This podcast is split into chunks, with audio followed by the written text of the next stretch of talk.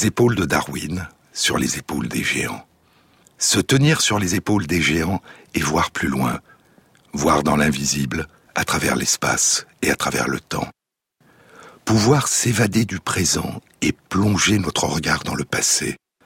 Remonter le temps à contre-courant.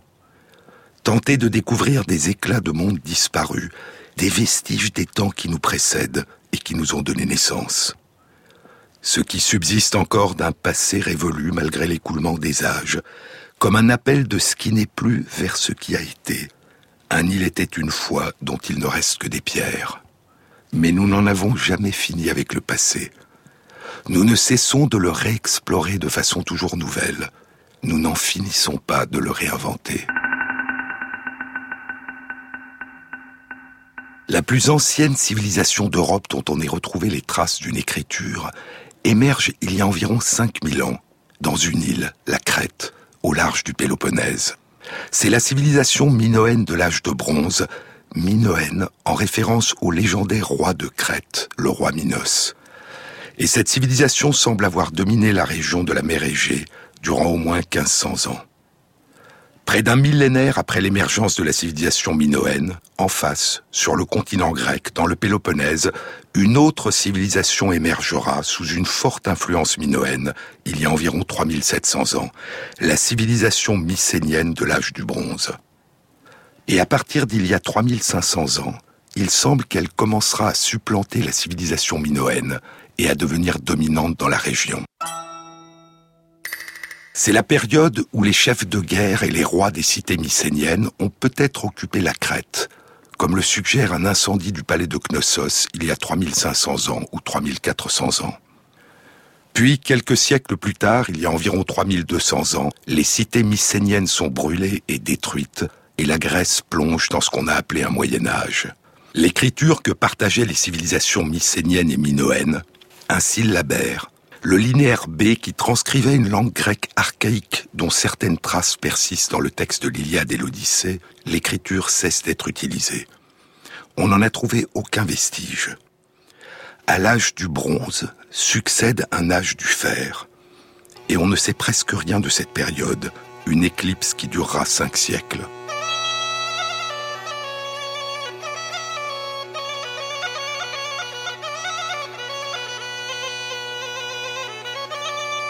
C'est à cette période que commencent à être écrites l'Iliade et l'Odyssée, les deux grandes épopées chantées par les Aèdes et attribuées à Homère, les récits légendaires des exploits des héros de la civilisation mycénienne, disparus depuis cinq siècles, les héros mythiques de la guerre de Troie.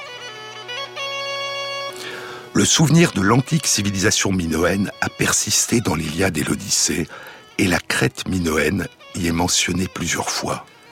Durant la guerre de Troie, dit Homère, les Crétois combattent aux côtés des Achéens sous les ordres de leur roi, Idoménée, un petit-fils du légendaire Minos, un descendant de Zeus, le roi des dieux.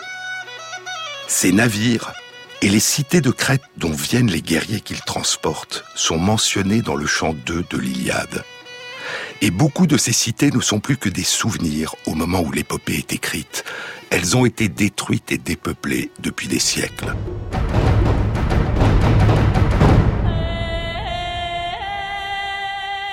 Les Crétois chantent Homère, suivent Idoménée aux armes glorieuses.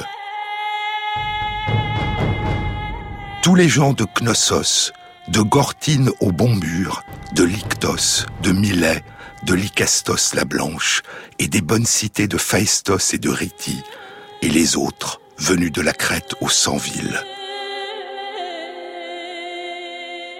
Pour marcher à leur tête, ils ont Idoménée aux armes glorieuses, ainsi que son neveu Mérion, tueur d'hommes, aussi puissant qu'Enialios, Arès, le dieu de la guerre. 80 vaisseaux noirs accompagnent ses chefs.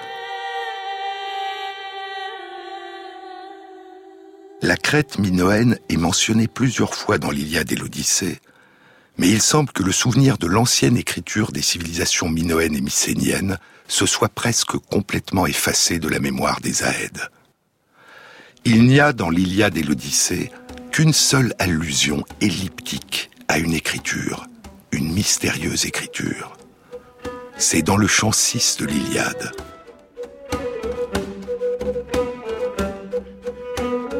Tout au fond du pays d'Argolide, dit Homère, Éphire, aujourd'hui Corinthe, était la ville où résidait Sisyphe, fils d'Éole, qui fut le plus rusé des hommes. Il eut pour fils Glaucos, qui fut père à son tour du grand Bellérophon, à qui les dieux donnèrent une grande beauté.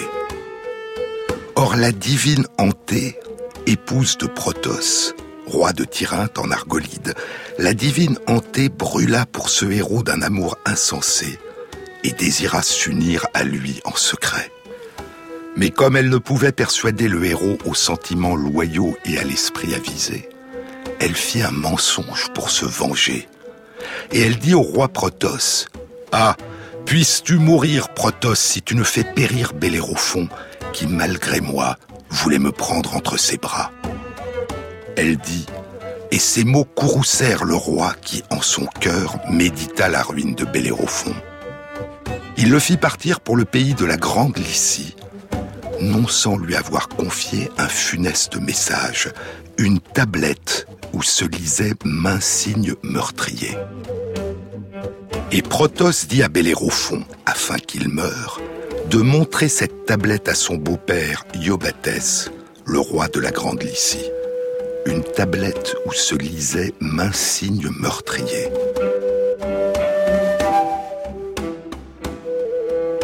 Dans l'Iliade et l'Odyssée, les héros et les aèdes chantent les exploits du passé, mais on ne lit pas. Sans doute un oubli qui témoigne de cette longue période qui suit la destruction des civilisations mycéniennes et minoennes et où l'écriture a disparu. Les épopées et les poèmes durant cinq siècles se transmettent oralement, d'Aède en Aède. L'ancienne écriture a disparu. La nouvelle écriture n'est pas encore née. Il y a dans l'Iliade et l'Odyssée d'autres détails qui témoignent probablement de l'effacement partiel du souvenir de cette ancienne époque. Les funérailles des héros de Homère sont des incinérations. Les corps sont brûlés sur un bûcher, alors que dans les tombes et les palais de la civilisation mycénienne, les corps ont été découverts enterrés. Il semble que l'incinération ne se soit développée en Grèce qu'après la fin de la civilisation mycénienne. Et ainsi, l'Iliade et l'Odyssée mêlent les souvenirs de la période des héros de la civilisation mycénienne à des souvenirs plus récents qui datent d'après sa disparition. Mais l'épopée garde fidèlement en mémoire les noms des très nombreuses cités mycéniennes, depuis longtemps détruites au moment de la rédaction de l'épopée et le nombre de navires et de combattants que chaque roi achéen fait venir sur les rivages de Troie semble refléter l'importance et la richesse des anciennes cités mycéniennes découvertes par les archéologues.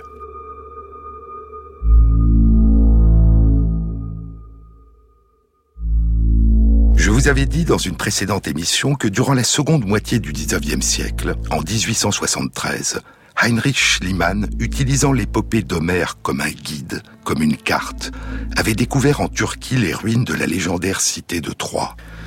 Puis il était parti en Grèce, à la recherche du palais légendaire du roi Agamemnon, à Mycène, la ville dont Homère avait dit qu'elle était emplie d'or.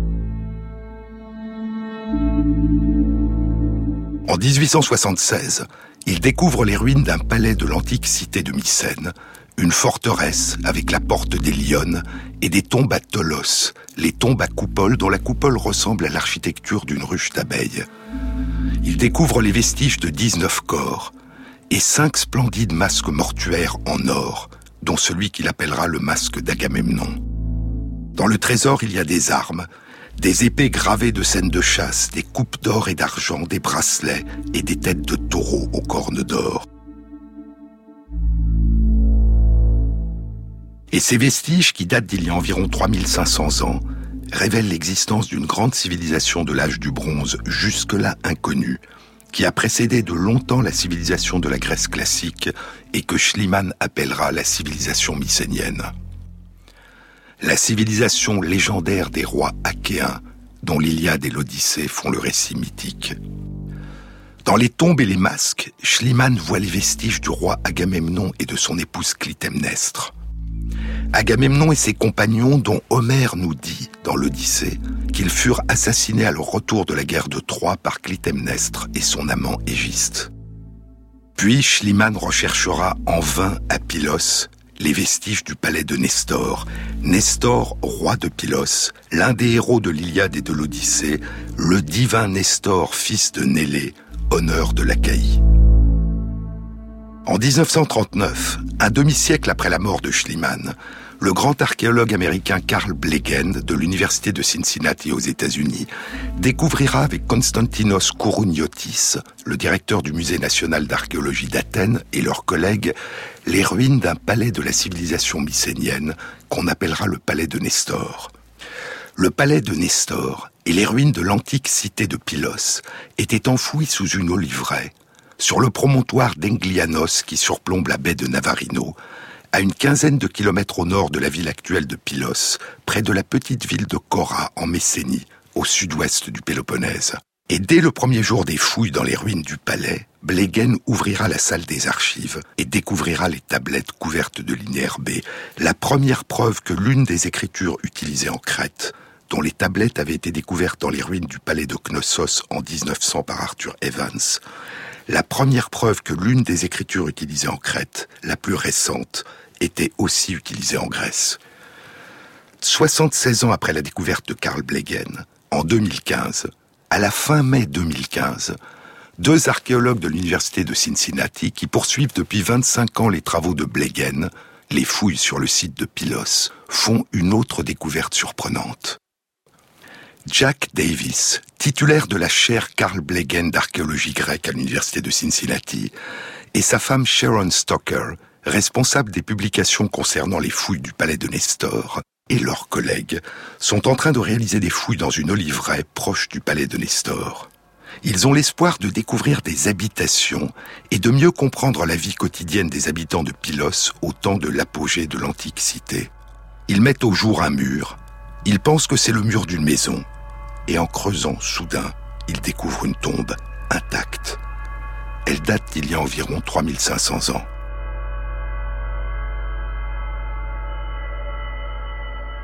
Il n'y a pas encore de palais royal à Pylos.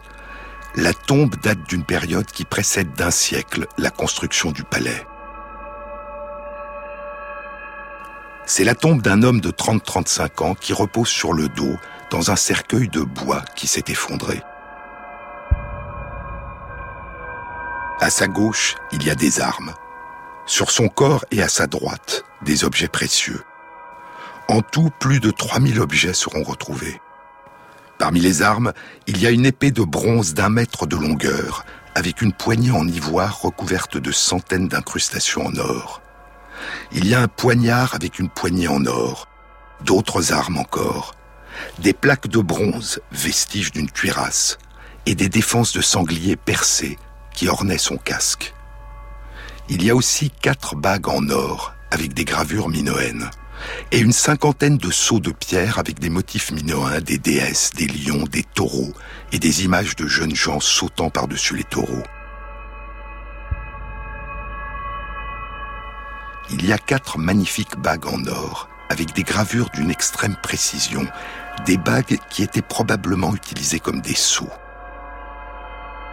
Sur l'une d'elles, faite de plusieurs feuilles d'or superposées et soudées les unes aux autres, il y a les gravures de cinq femmes vêtues de robes à volants richement décorées, près d'un temple au bord de la mer empli de vagues finement dessinées. Sur les autres bagues figurent des images minoennes de taureaux avec leurs longues cornes recourbées, en train de se lever ou de courir, et des images de jeunes gens sautant par-dessus les taureaux. Et il y a une déesse, assise, se regardant dans un miroir. Aucune poterie, mais des coupes en or, en argent, et des amphores, des bols et de la vaisselle en bronze, une tête de taureau en bronze, le symbole du pouvoir en crête minoenne. Il y a six peignes en ivoire aux manches sculptées, un collier avec deux longs pendentifs en or sur lesquels sont gravées des feuilles de lierre, un miroir en bronze avec un manche en ivoire, et plus de mille perles de cornaline, d'améthyste, d'agate, d'ambre et de jaspe, percées d'un trou, des pierres qui semblent avoir fait partie de colliers ou de bracelets. Il y a des plaques en ivoire. Sur l'une d'entre elles est gravé un animal mythique, un griffon aux grandes ailes, et sur une autre, un lion qui attaque un griffon. Pour cette raison, l'homme a été nommé le guerrier au griffon. La richesse du trésor témoigne du rang et du prestige de cet homme. Il était probablement un chef de guerre. Et les objets dans la tombe sont manifestement d'origine crétoise.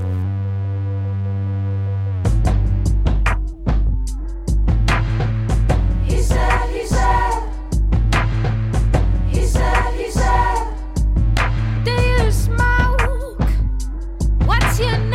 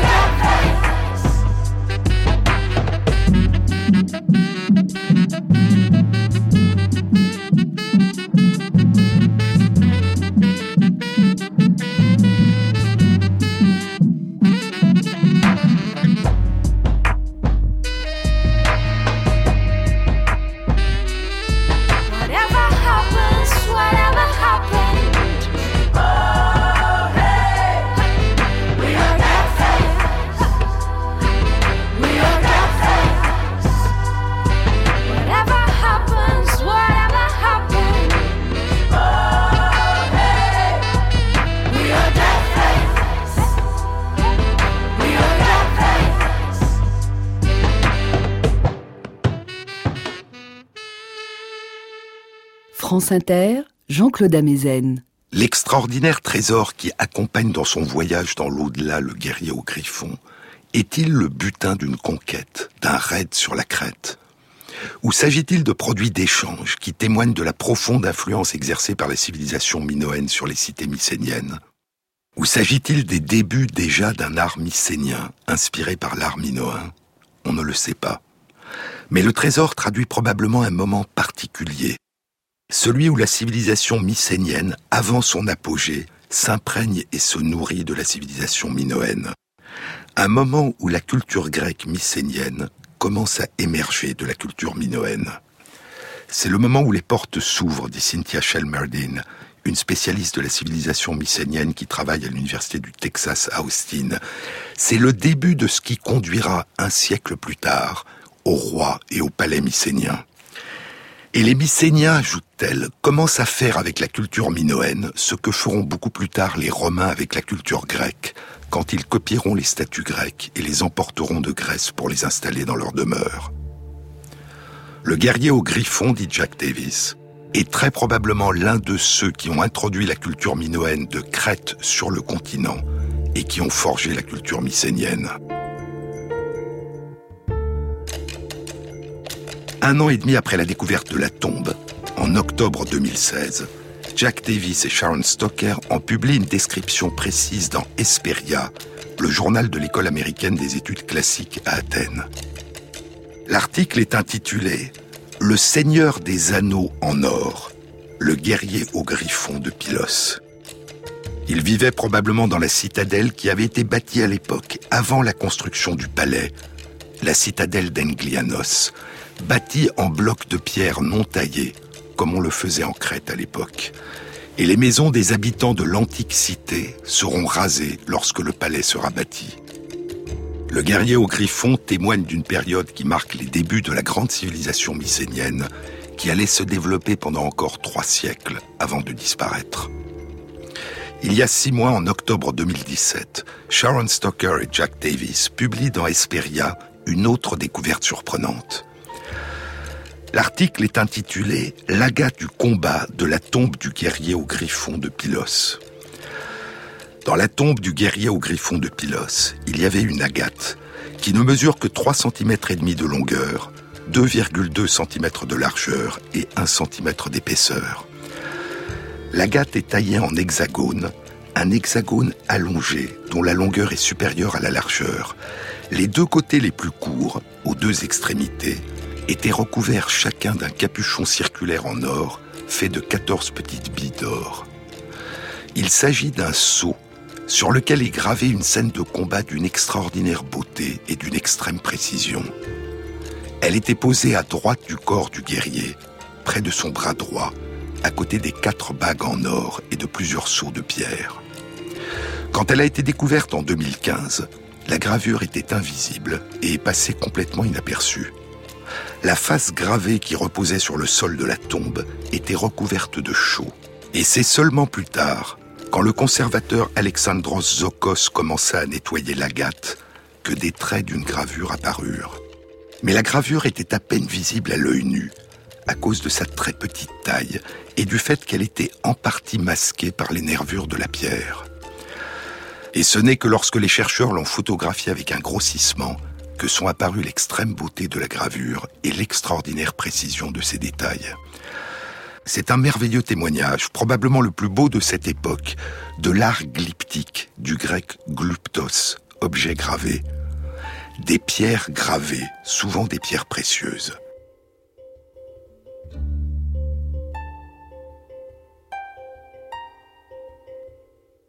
La scène gravée sur l'agate est un duel. Une scène qui ressemble beaucoup à celle qui était gravée sur l'une des deux bagues en or, des bagues servant de sceau, que Schliemann avait découvertes 140 ans plus tôt dans les tombes des ruines de Mycène, et dont les gravures représentaient toutes deux des scènes de combat. En 1878, dans son livre Mycène, un récit des recherches et découvertes à Mycène et à Tyrinthe, Schliemann dira Quand j'ai ramené à la lumière ces merveilleux sceaux, je me suis écrié de façon involontaire L'auteur de l'Iliade et l'Odyssée ne peut être né et avoir grandi que dans une civilisation qui était capable de créer de telles œuvres. Seul un poète qui avait continuellement devant ses yeux de tels objets d'art a pu composer ces poèmes divins. Un poète qui avait continuellement devant ses yeux. La légende dit que Homère était aveugle, mais manifestement Schliemann ne croit pas à cette légende.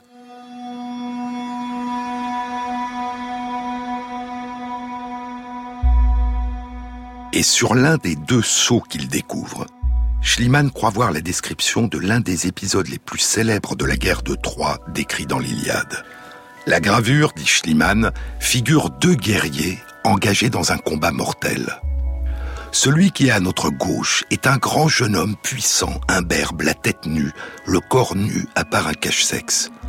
Il prend appui sur sa jambe gauche, placée en avant et de sa main droite levée au-dessus de sa tête, il vient de plonger son épée dans la gorge de son adversaire qui s'écroule, mortellement blessé. Schliemann ne le dit pas, mais son adversaire a l'ensemble du corps protégé par un énorme bouclier, un bouclier de l'époque mycénienne qu'on a appelé un bouclier en huit.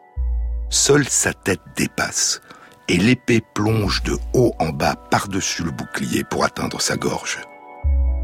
Celui-là qui s'écroule a une longue barbe, dit Schliemann. Sa tête est protégée par un casque recouvert d'un demi-cercle qui semble être une longue corne.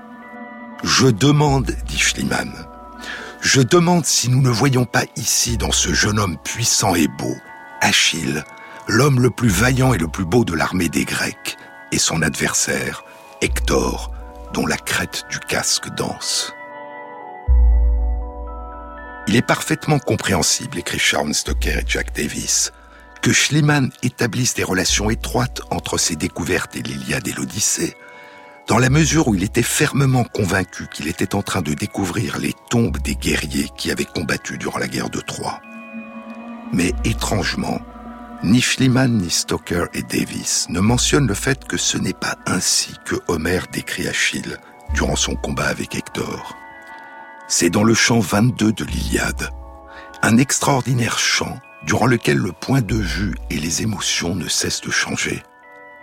Au début du chant, tous les Troyens se sont retranchés dans la cité, derrière les murs. Seul Hector s'est aventuré hors des remparts. Achille s'avance vers la ville à grandes enjambées. Et des murailles de Troie, dit Homère, c'est le vieux Priam, le roi, le père d'Hector, qui de ses yeux l'aperçoit le premier bondissant dans la plaine. Et Priam se lamente en se frappant la tête. Et il lève ses mains et il pleure, poussant des cris et suppliant Mon fils, rentre à la hâte dans nos murs pour le salut des Troyens et des Troyennes. Ne te prive pas de la douce vie. Aie pitié de moi. Puis la mère d'Hector sur les remparts joint ses supplications à celles de son mari. Mais ils ne fléchissent pas l'âme d'Hector, dit Homère, qui attend le grand Achille. Puis soudain, Hector se met à rêver et à envisager la paix. Si, déposant mon bouclier bombé et mon casque solide, et appuyant ma lance au mur, j'allais au devant du brave Achille, si je lui promettais de rendre aux Achéens Hélène. Puis il se reprend. Mais à quoi songe mon esprit? Non, il s'agit de combattre. Et Achille approche, semblable à Arès, le dieu de la guerre, brandissant de la main droite la terrible lance. Alors surgit la peur. Dès que Hector le voit, la terreur le saisit et il ne peut l'attendre, et il s'enfuit épouvanté. Et Achille s'élance de ses pieds rapides, et Hector tremblant fuit devant lui sous les murs des Troyens. Et ils courent tous deux, l'un fuyant et l'autre le poursuivant, et c'est un brave qui fuit, et un plus brave encore qui le poursuit avec ardeur. Trois fois ils tournent de leurs pieds rapides autour de la ville de Priam. Et soudain, les dieux apparaissent dans le récit. Tous les dieux les regardent. Et le Père des dieux et des hommes parle ainsi. Ô malheur, je vois un homme qui m'est cher fuir autour des murailles. Mon cœur s'attriste sur Hector. Allons, délibérés, ô dieux immortels, l'arracherons-nous à la mort Et la déesse Athéna aux yeux pères lui répond Ô Père foudroyant qui amasse les nuées, qu'as-tu dit? Tu veux arracher à la mort cet homme que la destinée a marqué Et Zeus lui répond Rassure-toi, chère fille, je n'ai pas encore arrêté ma décision. Va et agis comme tu le voudras. Et Athéna s'élance du sommet de l'Olympe. Cependant, Achille presse Hector sans relâche. Et de même que, dans un rêve, on poursuit un homme qui fuit sans qu'on puisse l'atteindre et qu'il puisse échapper. De même, l'un ne peut saisir son ennemi, ni celui-ci lui échapper. Alors vient le jugement des dieux. Zeus déploya ses balances en or, et la mort penche vers Hector. Et Athéna s'approcha du divin Hector, et après avoir pris l'apparence et la voix de son frère Deiphobos, elle lui dit avec ruse, Tenons tête tous deux à l'ennemi. Et le grand Hector, au casque dansant, dit à Achille, Je ne te fuirai pas plus longtemps. Et Achille lui dit, Rappelle tout ton courage. C'est maintenant que tu vas avoir besoin de toute ton adresse, de toute ta vigueur, car tu n'as plus de refuge. Il parle ainsi, et brandissant sa longue pique, il la lance. Mais l'illustre Hector la voit et l'évite. Et la pique d'airain passant au-dessus de lui, s'enfonce en terre. Et il dit, Tu m'as manqué, Achille, semblable au Dieu. Ce ne sera point dans le dos que tu me perceras de ta lance, car je cours droit vers toi. Il dit, et brandissant sa longue pique, il la lance, et elle frappe le centre du bouclier d'Achille. Mais le bouclier la repousse au loin. Et Hector appelle à grands cris Deiphobos, et lui demande une autre lance.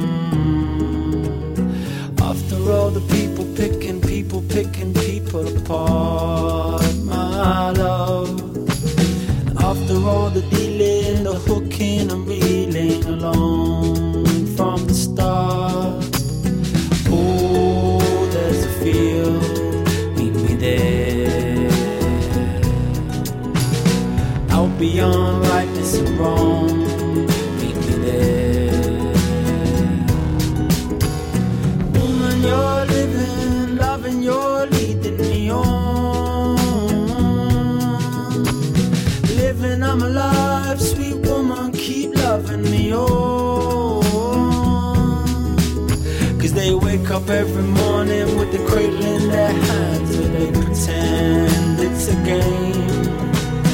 Acting like the only place the truth could ever live was up in Shacklewood Lane. Oh, there's a field, meet me there. Please come along, tie back your hair.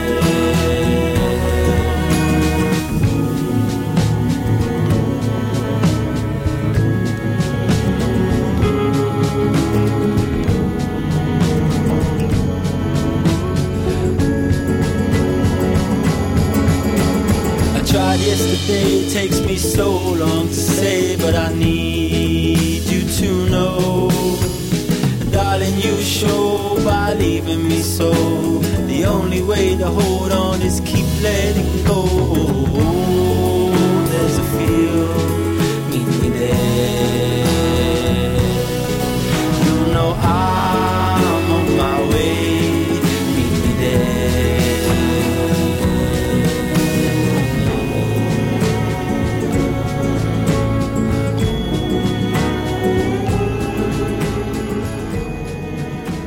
Amezen sur France Inter. Hector appelle Deiphobos, son frère, pour lui demander une autre lance. Mais Deiphobos a disparu. Et Hector, dans son esprit, voit sa destinée et dit Malheur à moi.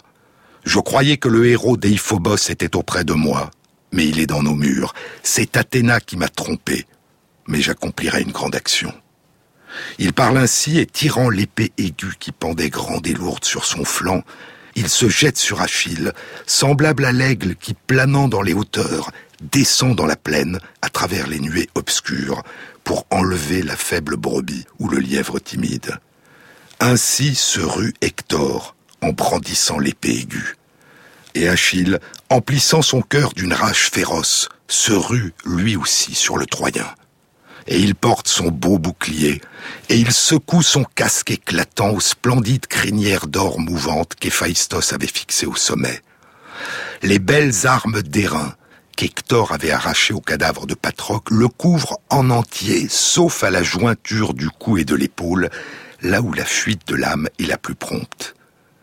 C'est là que le divin Achille enfonce sa lance, dont la pointe traverse le cou d'Hector. Hector tombe dans la poussière, et le divin Achille dit Hector, tu pensais peut-être, après avoir tué Patrocle, n'avoir plus rien à craindre. Insensé. Un vengeur plus fort lui restait sur les navires, et c'est moi qui ai rompu tes genoux.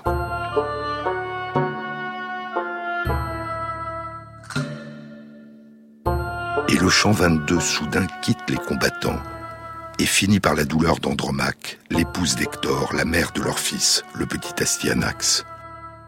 L'épouse d'Hector, dit Homère, ne sait pas son malheur. Elle tisse au métier dans sa haute demeure une étoffe de pourpre en un double manteau qu'elle parsème d'innombrables dessins. Elle ne sait pas qu'Athéna, la déesse aux yeux pères, a dompté Hector par les mains d'Achille. Mais elle entend des lamentations et des cris qui viennent des remparts. Un vertige la prend et la navette lui tombe des mains et elle dit aux servantes à la belle chevelure, Venez, car j'ai entendu la voix de la vénérable mère de Hector. Mon cœur bondit dans ma poitrine et mes genoux défaillent. Elle parle ainsi et traverse en courant la maison, le cœur tout palpitant comme une possédée, et ses femmes l'accompagnent. Arrivée au rempart, au milieu de la foule, elle s'arrête et partout elle regarde. Elle voit le corps d'Hector traîné devant les murailles de Troie par le char d'Achille. Alors, dit Homère, une nuit noire couvre ses yeux et elle tombe à la renverse, inanimée. Et tous les riches ornements se détachent de sa tête. La bandelette, le nœud, le réseau, et le voile que lui avait donné Aphrodite le jour où Hector, au casque dansant, l'avait emmené de sa demeure. Dès qu'elle retrouve ses esprits, avec un lourd sanglot, elle dit aux Troyennes Hector, ah quel malheur Plutôt Dieu que mon père m'eût refusé la vie. Maintenant tu descends chez Hadès, sous la terre profonde, et tu me laisses dans notre maison, veuve et accablée de deuil. Et le fils qui nous est né, malheureux que nous sommes, est encore si jeune. Tu ne pourras plus l'aider puisque tu n'es plus là. Le jour qui fait un enfant orphelin lui ôte aussi tous ses jeunes amis. Il est triste au milieu de tous et ses joues sont toujours baignées de larmes. Astyanax, qui autrefois mangeait la moelle et la graisse du mouton sur les genoux de son père, maintenant privé de son père bien-aimé, il subira mille maux. Hector, tu possédais dans ton palais de beaux et doux vêtements, mais je les brûlerai tous dans le feu ardent, car ils ne te serviront pas, et tu ne seras pas enseveli avec eux. Qu'ils soient donc brûlés en ton honneur, au milieu des Troyens et des Troyennes. Elle parle ainsi en pleurant, et on entend les sanglots des femmes lui répondre.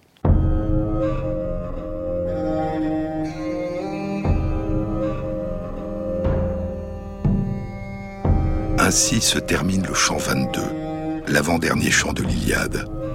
Et les deux derniers chants, les chants 23 et 24, sont consacrés aux funérailles.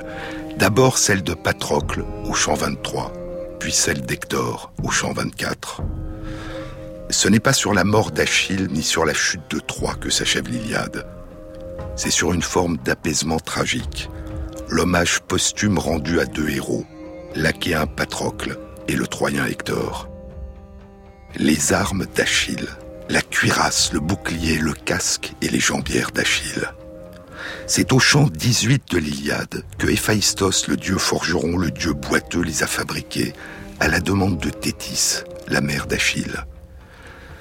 Achille les avait donnés à Patrocle. Et Hector, après avoir tué Patrocle, s'en était emparé. C'est pourquoi maintenant, venant te supplier, je suis à tes genoux, dit Thétis à Héphaïstos. Voudras-tu pour ce fils que guette une mort prochaine m'offrir un bouclier, un casque, des jambières, de belles jambières munies de leurs couvre-chevilles, ainsi qu'une cuirasse Ces armes, son ami fidèle en périssant sous les coups des Troyens les a toutes perdues. Alors Héphaïstos se met au travail. Il jette dans le feu, dit Homère, le bronze dur, l'étain, l'or précieux, l'argent. Sur un support ensuite, il met sa grande enclume et saisit d'une main son robuste marteau et de l'autre ses tenailles. Il fait d'abord un bouclier grand et solide qu'il travaille en tous sens. Puis il dispose autour une triple bordure, bordure étincelante et d'un éclat splendide, à laquelle il attache un baudrier d'argent. Le bouclier lui-même est formé de cinq plaques. Il va le décorer de multiples sujets conçus par une habile et savante pensée. Suivent alors environ 120 vers qui sont entièrement consacrés à la description des scènes dont le dieu forgeron décore le bouclier. Il y montre la terre et le ciel et la mer, le soleil inlassable et la lune en son plein, et les astres, tous ceux dont le ciel se couronne, le puissant Orion, Iade et Pléiade, puis l'ours qu'on appelle aussi le chariot, et qui, tournant sur place, épiant Orion, seul dans l'océan ne se baigne jamais, car elle ne descend jamais sous l'horizon. Il y a aussi deux belles cités, et suit la description de leur splendeur et de la beauté de leurs environs.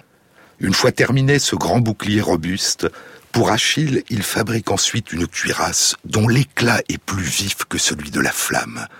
Puis il lui forge un casque ouvragé, beau, puissant, qui s'ajuste à ses tempes, et des jambières, enfin, qui sont en étain souple. Quand l'illustre boiteux a fait toutes ses armes, aussitôt il les prend et les dépose aux pieds de la mère d'Achille. Alors, comme un épervier, elle bondit du haut de l'Olympe neigeux, du logis d'Héphaïstos, elle emporte l'armure au merveilleux éclat. Aucune histoire banale gravée dans ma mémoire. Aucun bateau pirate ne prendra le pouvoir. Aucune étoile filante me laissera dans le noir. Aucun trac, aucun.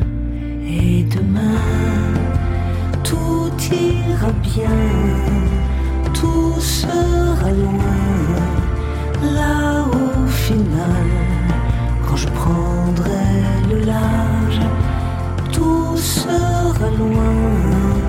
Donne-moi la main, là au final, quand je prendrai le large. Aucune larme, aucune ne viendra m'étrangler. Aucun nuage de brume dans mes yeux délavés. Aucun sable ni la dune n'arrête le sablier. De lune, aucun et de Tout ira bien, tout sera loin, là au final, quand je prendrai le large tout sera loin. Donne-moi la main, là au final, quand je prendrai le large.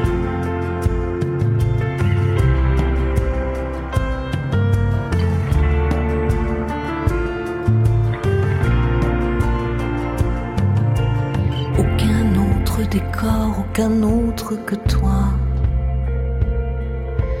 aucune clé à bord, aucune chance pour moi. Et demain, tout ira bien, tout sera loin, là au final, quand je prendrai le large,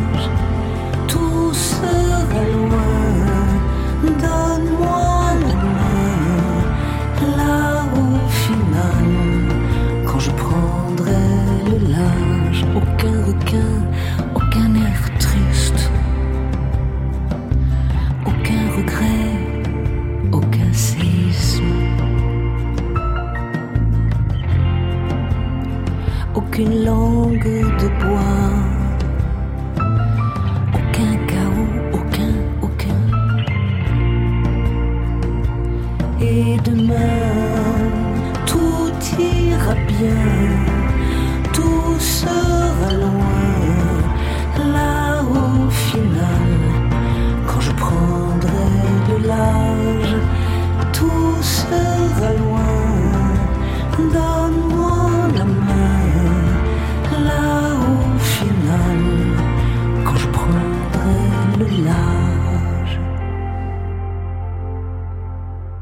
France sur les épaules de Darwin, Jean-Claude Amezen.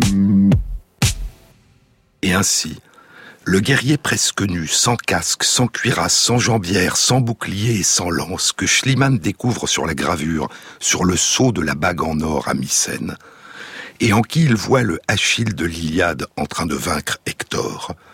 Ce guerrier n'est pas tel que Homère décrit Achille, sauf si les protections que lui a forgées Héphaïstos juste avant son combat, dont le merveilleux bouclier qui figure le ciel et le monde, sont des défenses symboliques, invisibles, qui rassemblent les puissances protectrices des dieux. C'est un guerrier très semblable à celui que figure la bague en or de Mycène, presque nu, sans armure, sans casque, sans bouclier, sans lance, les cheveux au vent, plongeant son épée dans le cou de son adversaire par-dessus son bouclier, que figure la gravure de l'agate du combat de la tombe du guerrier au griffon de Pylos. Son adversaire, comme celui de la bague en or de Mycène, a la tête protégée par un casque, recouvert d'un demi-cercle qui semble être une longue corne sur laquelle se dressent des poils de sanglier. Et son corps est protégé des pieds à la tête par un grand bouclier en huit. Mais contrairement au guerrier de la bague en or, il est de dos, en train de fuir, tout en poussant derrière lui sa lance qui frôle le vainqueur sans le toucher. La gravure de l'agate du combat est infiniment plus détaillée que la gravure de la bague de Mycène, et sa composition est beaucoup plus complexe et harmonieuse. Le bouclier est au centre de l'agate. De part et d'autre du bouclier, au sommet du bouclier, sont les têtes des combattants. Et leur corps et leurs jambes dessinent un triangle dont la base entre leurs pieds occupe toute la longueur de l'agate. Et au long de cette base gît le corps d'un guerrier tué. Comme le guerrier encore debout en train de succomber, le guerrier allongé sur le sol, un bras replié au-dessus de la tête, porte une sorte de pagne, une sorte de kilt. Le héros presque nu vient donc de vaincre deux adversaires qui semblent appartenir à la même armée. Le port de ce type de kilt est figuré sur certaines œuvres d'art de la Crète minoenne, et le héros pourrait donc être un guerrier mycénien en train de combattre des Crétois. Mais on ne peut pas savoir. l'agate est d'une extraordinaire précision. Les auteurs pensent que le graveur a peut-être disposé d'une loupe, mais aucun verre grossissant datant de cette époque n'a été découvert. Il est possible aussi, disent-ils, qu'il ait été myope. Les muscles, les mouvements, les visages, les yeux, les cheveux sont gravés dans les moindres détails, de façon aussi fidèle et vivante que le seront trois millénaires plus tard les gravures de la Renaissance. Et le vainqueur qui porte un collier porte aussi à son poignet gauche un bracelet qui tient une pierre, dont la forme ressemble à celle de l'agate. Et il est donc possible que le guerrier au griffon portait son agate de combat au poignet. Cette scène de combat entre un héros valeureux qui n'a besoin ni de casque, ni d'armure, ni de bouclier pour vaincre ses adversaires, un guerrier que sa seule force semble rendre invincible, devait correspondre à un récit ou une légende célèbre des débuts de la civilisation mycénienne. Un récit ou une légende suffisamment célèbre pour avoir été figuré sur des bijoux précieux à la fois à Mycène et à Pylos.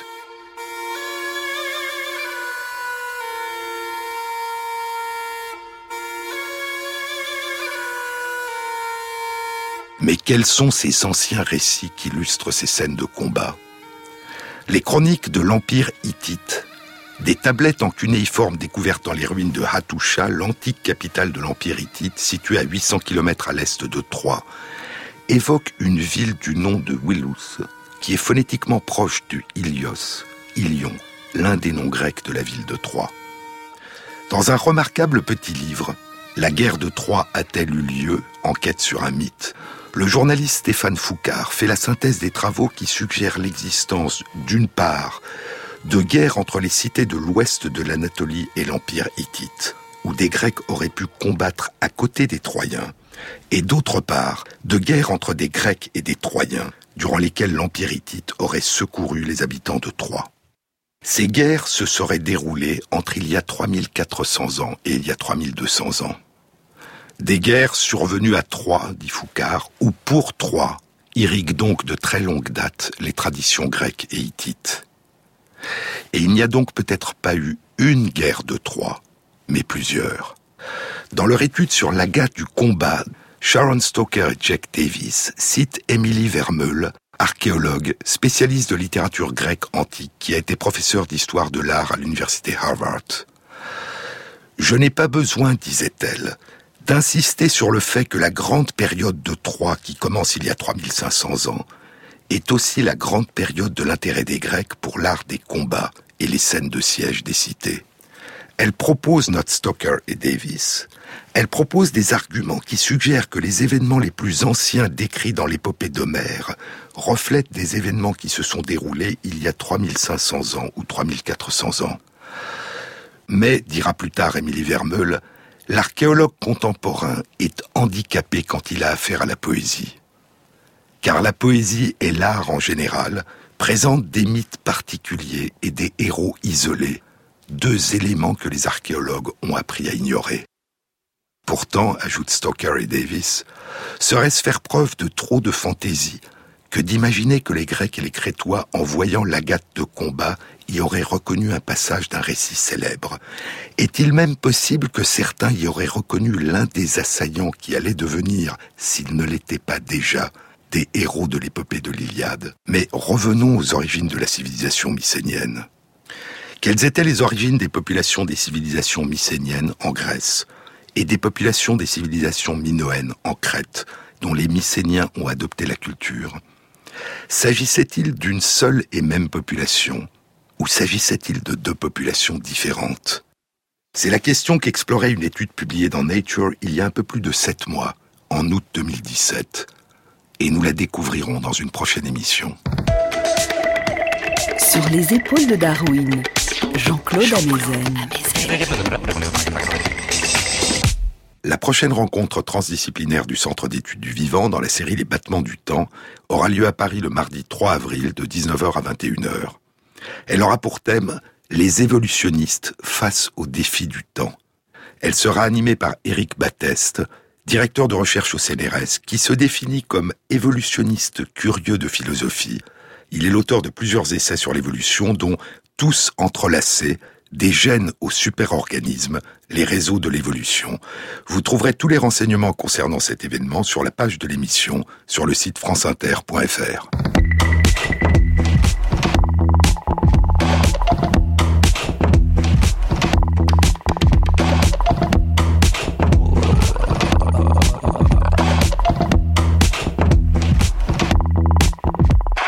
Cette émission a été réalisée par Lise Combe et par Stéphane Combe, avec à la prise de son Florent Beauvalet, au mixage Basile Bocquer et Jean-Baptiste Audibert pour le choix des chansons. Et merci à Christophe Magère qui intègre sur la page de l'émission, sur le site franceinter.fr, les références aux articles scientifiques et aux livres dont je vous ai parlé. Bon week-end à tous, à samedi prochain.